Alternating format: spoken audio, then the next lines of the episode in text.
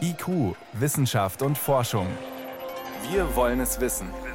Ein Podcast von Bayern 2. Ah, da war's. Genau. Gut, ist schon weg. Aber das muss kurz vorher muss es noch da gelegen haben. Genau. Tja, was hat da gelegen? Ein Kitz in der Wiese.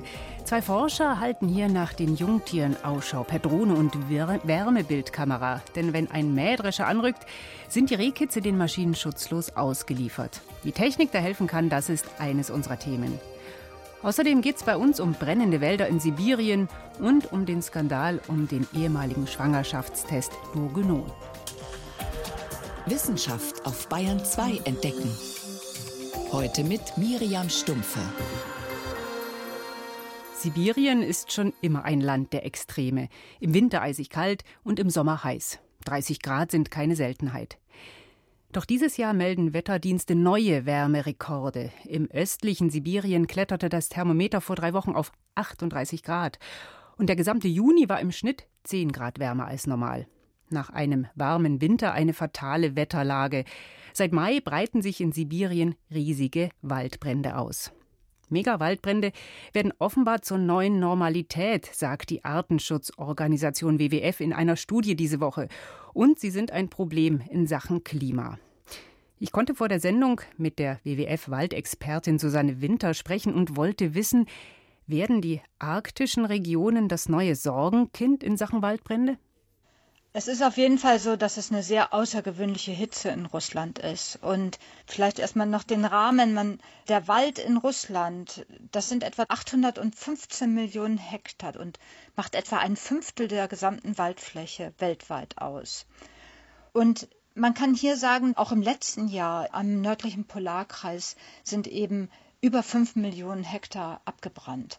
Und hier sehen wir schon sehr deutlich, dass es an Intensität zunimmt. Und an diese Intensität sind die Ökosysteme dann dort auch nicht mehr angepasst. Warum nimmt das so stark zu? Wir haben mit der Veränderung des Klimas haben wir eine Verlängerung warmer Perioden oder dann auch extremer Perioden, wie wir es jetzt gerade haben. Der Winter war sehr, sehr mild und jetzt kommt ein sehr warmer Sommer noch dazu. Und Jetzt ist es ja meistens so, dass Feuer, wenn es meinetwegen viel regnet und es Blitzschlag gibt, dann wird es auch schnell gelöscht. Wenn aber die Umwelt schon anfängt auszutrocknen und der Permafrostboden auch anfängt aufzutauen, führt es dazu, in Kombination mit Südwinden, zum Beispiel aus der Sahara, führt es dazu, dass diese Brände sich immens schnell ausbreiten können. Es gibt ganz grob drei verschiedene Brandtypen. Was wir hier sehr häufig, jetzt nicht nur in Sibirien, sondern auch in Australien, in Brasilien und anderen Orten haben, sind Totalfeuer. Das heißt also, dass das gesamte Ökosystem ganz stark geschädigt wird und auch der Boden mit erfasst wird. Und was dort passiert, ist, dass der Permafrostboden durch die wärmere Luft sowieso schon anfängt aufzutauen und nun kommen noch die Feuer dazu und führen dazu, dass die Permafrostböden noch stärker aufgetaut werden und letztendlich führt es dazu, dass eben dann auch das Klima noch stärker geschädigt wird, weil Kohlendioxid und Methan eben selber den Klimawandel anheizen. Also die Waldbrände einerseits ausgelöst durch Hitzewellen, Dürreperioden, die befeuern auch den Klimawandel. Es ist ein Teufelskreis. Also wir haben in dieser Studie für 2019 nachweisen können, dass etwa 7,8 Milliarden Tonnen Kohlendioxid durch Waldbrände in 2019 freigesetzt wurde. Das ist etwa ein Viertel der 33 Milliarden Tonnen, ungefähr 33 Milliarden Tonnen energiebedingter Kohlenstofffreisetzung. Diese Freisetzung durch Brände das ist ein immenses Problem im Klimawandel. Man sagt, dass etwa 11 Prozent der gesamten Emissionen aus solchen Waldzerstörungen kommen. Da stellt sich die Frage, was tun? Ja, was kann man tun? Also das Löschen ist die letzte Möglichkeit. Letztendlich muss man sagen, wir brauchen, dass die Feuer verhindert werden, also Feuerprävention. Wie geht das, Prävention? Prävention heißt, dass wir einerseits natürlich gegen die Klimakrise ankämpfen müssen, zum Beispiel jetzt politisch gesehen, dass die Bundesregierung natürlich ein ganz starke EU-Klimaschutzziele unterstützen sollte. Also hier können einerseits wir hier in Deutschland in der EU verhindern, dass die Bedingungen, dass Feuer entstehen, nicht noch mehr angeheizt werden. Wir können aber auch natürlich durch Feuerpräventionsmaßnahmen uns vorbereiten, jetzt gerade in Sibirien, also dass man besseres Monitoring hat. In Deutschland versuchen wir, die Bereiche, die feuergefährdet sind, zu beobachten, dass Feuer, wenn sie entstehen, wirklich sehr, sehr schnell gelöscht werden. Und gerade in solchen großen Waldgebieten muss man sehr schnell sein, wenn sich ein Megafeuer, ein Totalfeuer entwickelt hat, dann hat man kaum mehr eine Chance zu löschen. Also nicht nur Kohlekraftwerke, Autos, Flugzeuge bedrohen unser Klima, sondern auch Waldbrände. Und auch da können wir zumindest langfristig was gegen tun. Vielen Dank, das war Susanne Winter, Programmleiterin Wald beim WWF. Danke. Bitteschön.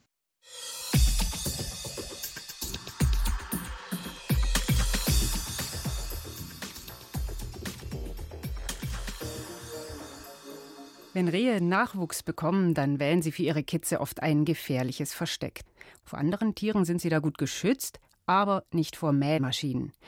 Schätzungsweise 100.000 Rehkitze werden in Deutschland jedes Jahr so verstümmelt oder getötet. Jetzt haben sich Forscherinnen der TU München und der Landesanstalten für Landwirtschaft und Forstwirtschaft zusammengetan und testen unterschiedliche Methoden, um die Rehkitze vor dem Mähtod zu retten. Eine Wiese in der Nähe von Kaufbeuren. Der Landwirt rückt mit dem Mähwerk an. Wenn sich jetzt noch ein junges Rehkitz im hohen Gras versteckt, ist das sein sicherer Tod. Denn die Kitze flüchten nicht. Ihnen fehlt in den ersten zwei Wochen der Fluchtreflex. Stattdessen drücken sie sich immer weiter ins Gras und warten regungslos, bis die Gefahr vorüber ist. Um die Rehkitze vor dem Mähen aufzuspüren, sind Zoe Pfeiffer und Tamara Wiesel von der Bayerischen Landesanstalt für Landwirtschaft früh aufgestanden. Sie streifen mit einem sogenannten Wildretter durch das hohe Gras.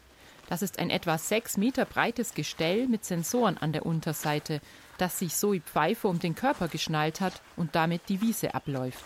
Das sind Infrarotsensoren und die messen dann die Oberflächentemperatur und wenn sich dann ein warmer Fleck befindet, dann äh, misst es den Unterschied und dann schlägt es eben aus. Und wir haben jetzt die Erfahrung gemacht, so ab halb acht, acht an einem schönen sonnigen Tag, da ist es äh, rum mit dem Gerät, einfach weil die Sonneneinstrahlung dann zu hoch ist. Der Wildretter funktioniert also nur, wenn das Gras noch kalt und der Temperaturunterschied zum Tier entsprechend groß ist. Bei kleineren Flächen bis zwei Hektar eignet sich der Wildretter sehr gut, weiß Zoe Pfeiffer. Wir haben bisher einige Kitze gefunden, auch welche, die ich nicht gesehen habe mit dem Auge, aber dann durch das Gerät detektiert wurden, die wir dann dadurch retten konnten. Also es funktioniert sehr gut. Gemeinsam mit dem Agrarwissenschaftler Stefan Turner testen die beiden Forscherinnen verschiedene Methoden zur Kidsrettung und wollen herausfinden, was wo am besten funktioniert. Und so probieren sie es auf einer anderen Fläche, die zu groß für den Wildretter ist, mit einer Drohne mit Wärmebildkamera. Durch Farbunterschiede auf dem Monitor können die Wissenschaftler Kitze oder andere Wildtiere erkennen. Und tatsächlich, sie haben was entdeckt. Ah, da war's. Da war ein Liegeplatz. Den haben wir gesehen auf der Drohne, ja. Genau. Gut, ist, ist schon weg. Aber das muss kurz vorher muss es noch da gelegen haben. Genau. Jeder Schritt und jeder Fund wird dokumentiert und später ausgewertet. Die Ergebnisse sind nicht nur wichtig, um Kitze und andere Wildtiere vor dem Mähtod zu retten. Für die betroffenen Landwirte geht es häufig auch um enorme wirtschaftliche Schäden. Denn Leichenteile im Heu und in der Silage können für die Tiere, die das Futter fressen, lebensbedrohlich sein. Schon eine faustgroße Menge totes Fleisch kann genug Leichengift erzeugen, um Kühe zu töten, erklärt Landwirt Josef Schurer. Es hat schon wiederholt Fälle gegeben, wo zwei, vier bis zu 20 Tieren im Stall verendet sind an den Giften, die diese Fleischpartikel im Futter dann erzeugt haben. Der Landwirt testet deswegen gemeinsam mit den Wissenschaftlern auf seinen Flächen ein Mähassistenzsystem, das es bisher noch nicht auf dem Markt gibt.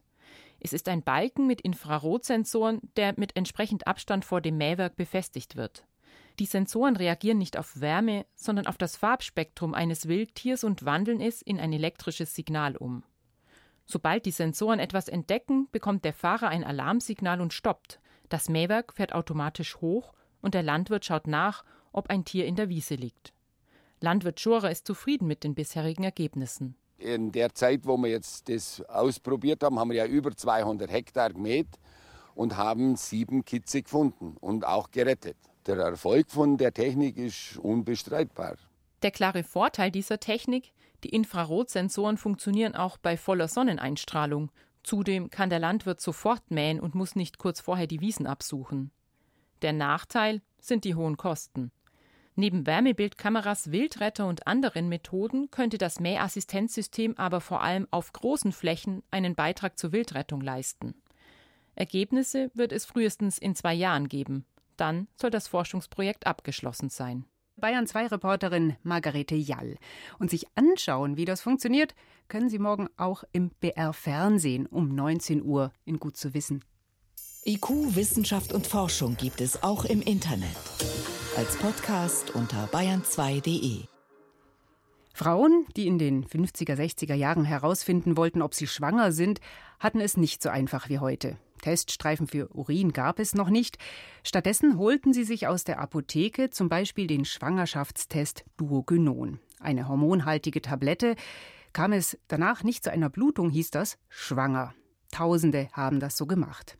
Aber irgendwann häuften sich bei Babys embryonale Fehlbildungen und Organschäden, die das Medikament verursacht haben soll. Betroffene und Angehörige kämpfen seit den 80er Jahren dafür, dass sie als Duogynon-Opfer anerkannt werden bisher vergeblich. Jetzt könnte sich das ändern. In Großbritannien hat eine unabhängige Untersuchungskommission einen Bericht mit klaren politischen Forderungen veröffentlicht. Daniela Remus verfolgt die Debatte um Durgynon schon lange. Was sind denn das für Forderungen? Also dieser Untersuchungsausschuss ist eingerichtet worden vom britischen Gesundheitsministerium schon 2018 und die haben ganz konkrete politische Forderungen. Sie sagen erstens, die Betroffenen müssen wirklich jetzt entschädigt werden. Es muss ein Fonds eingerichtet werden für sie. Es muss eine Entschuldigung erfolgen von Seiten der Regierung bei den Betroffenen, dass sie so lange nicht ausreichend gehört worden sind. Und für die Zukunft muss eine Stelle eingerichtet werden. Das ist die Forderung, damit Betroffene von Arzneimitteln oder von Medizinprodukten, die eine Schädigung davon getragen haben oder der Ansicht sind, sie hätten eine solche davon getragen, dass die einen festen Ort haben, wo sie hingehen können und dass sie auch wirklich zügig Gehör finden und ihre Fälle bearbeitet werden. Dass eine offiziell eingesetzte Kommission solche Forderungen erhebt, eigentlich möchte man ja fast sagen, sind sie ja selbstverständlich, aber sie kommen so spät. Warum kommen solche Forderungen so spät? Ja, das liegt einerseits daran, was wir für ein Arzneimittelrecht hier in Deutschland haben. Und das besteht so auch in Großbritannien, wenn auch tatsächlich mit anderen juristischen Grundlagen. Aber der Fakt ist, bei einem selbst liegt die Beweislast zu zeigen, nachzuweisen, dass man einen Schaden davon getragen hat, von dem Medikament oder von diesem Medizinprodukt, was man genutzt hat.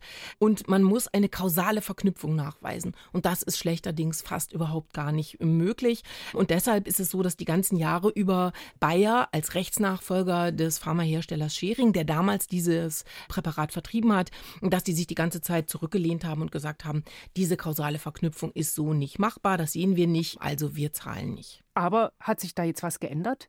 Ja, es hat sich was geändert und zwar vor zwei Jahren haben Wissenschaftler der Universität Aberdeen Tierversuche vorgelegt mit Zebrafischen, wo sie wirklich eindeutig zeigen konnten, wenn man diese hormonellen Wirkstoffe, die in diesem Präparat enthalten waren, wenn man die diesen Zebrafischen gibt, dann gibt es embryonale Fehlbildungen bei diesen Fischen.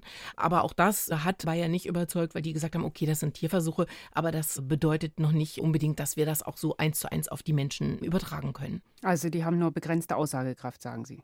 Genau, die sagen, dies hat nur begrenzte Aussagekraft und alles, was ansonsten herangezogen wird, also es gibt zum Beispiel Briefwechsel von Schering-Mitarbeitern bereits aus den 60er Jahren, die sich auf medizinische Informationen stützen und die sagen, meine Güte, wir, wir haben unheimlich viele Fehlbildungen, die uns gemeldet werden im Zusammenhang mit dieser Duoginon-Einnahme. Diese ganzen Briefwechsel, die existieren, die kann man einsehen, aber die sind jetzt alle unter Verschluss gehalten worden von Bayer, weil die sagen, nee, da lassen wir euch jetzt nicht mehr weiter reingucken und das interessiert uns nicht. Das hat jetzt alles gar keine Beweiskraft mehr. Wir haben hier Verjährungsfristen, die sind alle überschritten und deshalb ist jetzt hier Schluss. Dass das so unglaublich lange gedauert hat, bis sich überhaupt was bewegt, ist natürlich bitter für die Betroffenen. Was könnte denn jetzt aus dem, was in Großbritannien passiert, entstehen? Hat das auch Konsequenzen für Deutschland?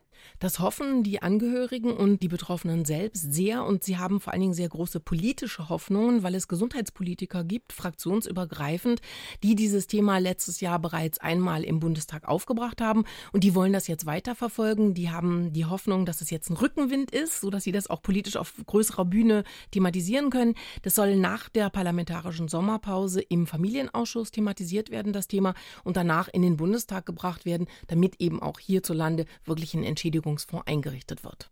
Um die Debatte um den Schwangerschaftstest Duogynon kommt Bewegung. Die Opfer hoffen auf Entschädigung. Das waren Hintergründe von Daniela Remus. Danke. Gerne ebenfalls. Bayern 2. Wissenschaft schnell erzählt. Und noch mehr Neuigkeiten aus der Forschung hat jetzt meine Kollegin Veronika Bräse hier ins Bayern 2 Studio mitgebracht. Es geht unter anderem um Latrinen im Kuhstall. Wie kann ich mir denn das vorstellen? Also erstmal zu Hund und Katze. Haustiere sind ja in der Regel stubenrein, aber Kühe, die sind es nicht. Und die erledigen ihren Toilettengang einfach da, wo sie stehen. Mhm, das sieht gibt, man auf der Weide oder sonst wo. Genau, und es gibt 30 Kilogramm Kot pro Tag bei, einem, bei einer erwachsenen Milchkuh und genauso viel Urin. Ideal wäre, wenn die Rinder, so wie wir, einen, eine Toilette aufsuchen würden. Und genau das trainieren jetzt deutsche Biologen mit Kälbern. Es gibt im Stall eine Latrine mit einem durchlässigen Boden und die Tiere werden belohnt, wenn sie ihr Geschäft dort verrichten. Machen sie es irgendwo außerhalb, dann folgt eine kalte Dusche. Harte Schule für die Kälbchen. Aber das wirkt, Belohnung und Bestrafung. Die Kälber, die lernen wirklich bei Bedarf zur Latrine zu gehen. Wenn das alle Kühe so könnten, dann hätte das gleich mehrere Vorteile, zum Beispiel für den Umweltschutz. Die Exkremente, die erzeugen nämlich Am Am Ammoniak. Und wenn man den sammelt, dann wird nicht so viel freigesetzt. Genau, und die Tiere bleiben auch gesünder.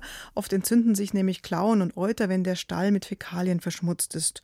Und die Bauern, die müssten den Kuhstall nicht mehr sauber machen, wenn die Tiere so aufs stille Örtchen gehen würden. Aber man braucht natürlich mehr Platz, wenn die Tiere da frei im Stall herumlaufen. Aber Bewegung tut bestimmt auch den Rindern gut. Mhm. Jetzt zum Klimawandel, genauer gesagt zu Kohlendioxid und wie man es aus der Luft holen könnte. Dazu gibt es schon viele Ideen, mhm. CO2 aus der Luft zu filtern oder auch unter der Erde einzulagern oder mit einem Katalysator aus CO2 Kohle zu machen, also einen Feststoff. Und Forschende aus New York, die wollen jetzt was anderes machen, nämlich Basalt stärker nutzen. Basalt ist ein schwarzes, so ein luftig wirkendes Vulkangestein. Es ist das Gestein auf der Erde, das am häufigsten vorkommt. Und wenn es verwittert, dann lagert es CO2 ein. Mhm. Und das wird debattiert als künstliche Verwitterung, oder? Ja, genau. Die Idee dahinter ist, Basalt zu zerkleinern und als eine Art Gesteinsstaub auf landwirtschaftliche Flächen aufzubringen. Auf den Feldern verwittern diese Basaltkörnchen weiter und verbrauchen dabei dann CO2. Und der Vorteil für die Landwirte ist, der Nährstoffgehalt der Böden verbessert sich durch den Basaltstaub und sie brauchen deswegen dann weniger Dünger. Klingt erstmal gut. Wo kommt denn das Gestein aber her? Ja, dieser Staub, Gesteinsstaub muss erstmal erzeugt werden und dann zu den Feldern gebracht werden. Das führt zu mehr Verkehr, zu mehr CO2-Ausstoß. Mhm.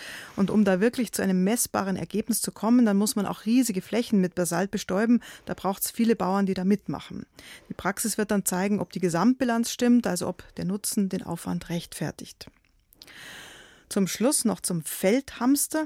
Die Weltnaturschutzunion hat heute mitgeteilt, dass das Tierchen mit den großen Knopfaugen und dem gefleckten braunen Fell vom Aussterben bedroht ist. Hm. Vor einigen Jahren gab es den noch überall zu sehen. Der Feldhamster, der hatte eigentlich bis zu 20 Nachkommen pro Jahr, aber jetzt sind es nur noch fünf oder sechs.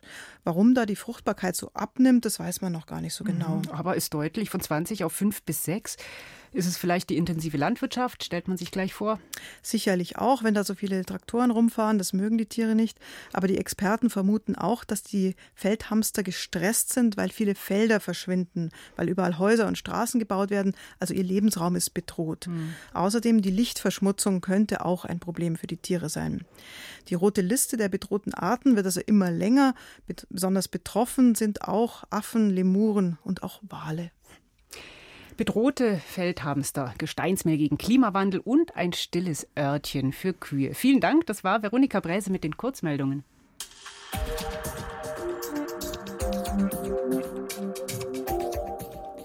Dass der Name Skypen mal als Synonym für Video, Telefonate und Videokonferenzen stand, das war einmal.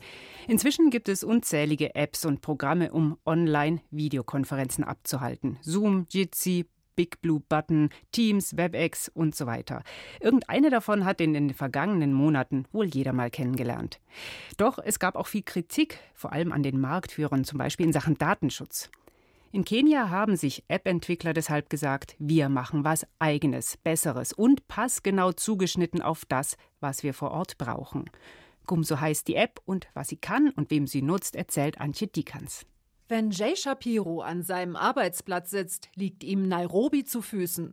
Der Gründer von Osiku Games hat mit seinem Start-up gerade erst die obersten beiden Stockwerke eines Einkaufszentrums in der kenianischen Hauptstadt bezogen. Die Außenwände sind fast komplett aus Glas. Die Inneneinrichtung ist poppig in Orange und Grün gehalten.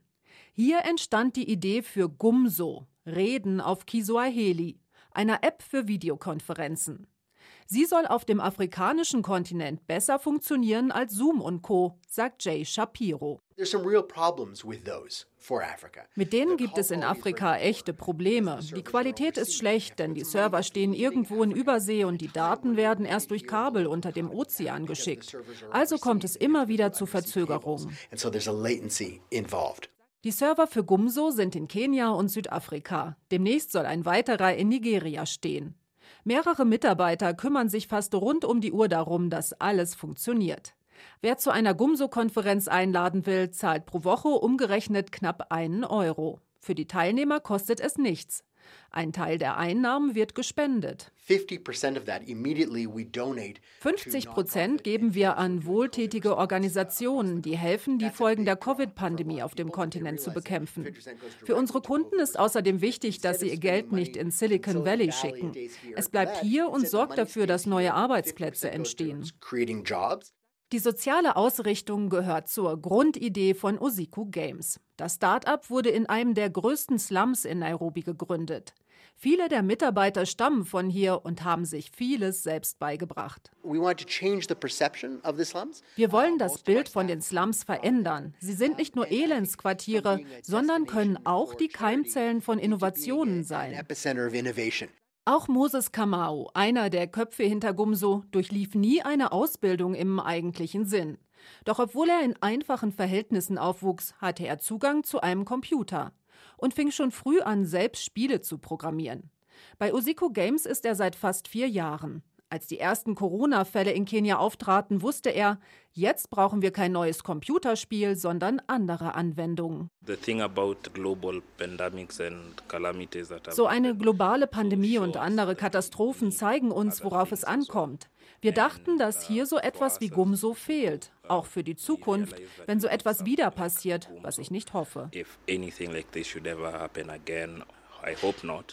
Aber auch in katastrophenfreien Zeiten wird Gumso nützlich sein, glaubt er. Denn viele Arbeitsroutinen könnten sich dauerhaft geändert haben. Wenn alle zurück zur Arbeit gehen, können sie die Plattform weiter nutzen und so mit anderen Leuten in der Region kommunizieren. Einer der ersten Nutzer der Gumso-App ist Gilbert Walusimbi, Computerlehrer an einer Schule in Nairobi. Für ihn ist wichtig, dass bei Gumso andere seine Sitzung nicht kapern können wie es bei Zoom häufiger passiert, wo jeder, der das Passwort hat, sich mit einem Fantasienamen einloggen kann. Bei Gumso sieht er Bild und Namen, bevor er Zutritt gewährt.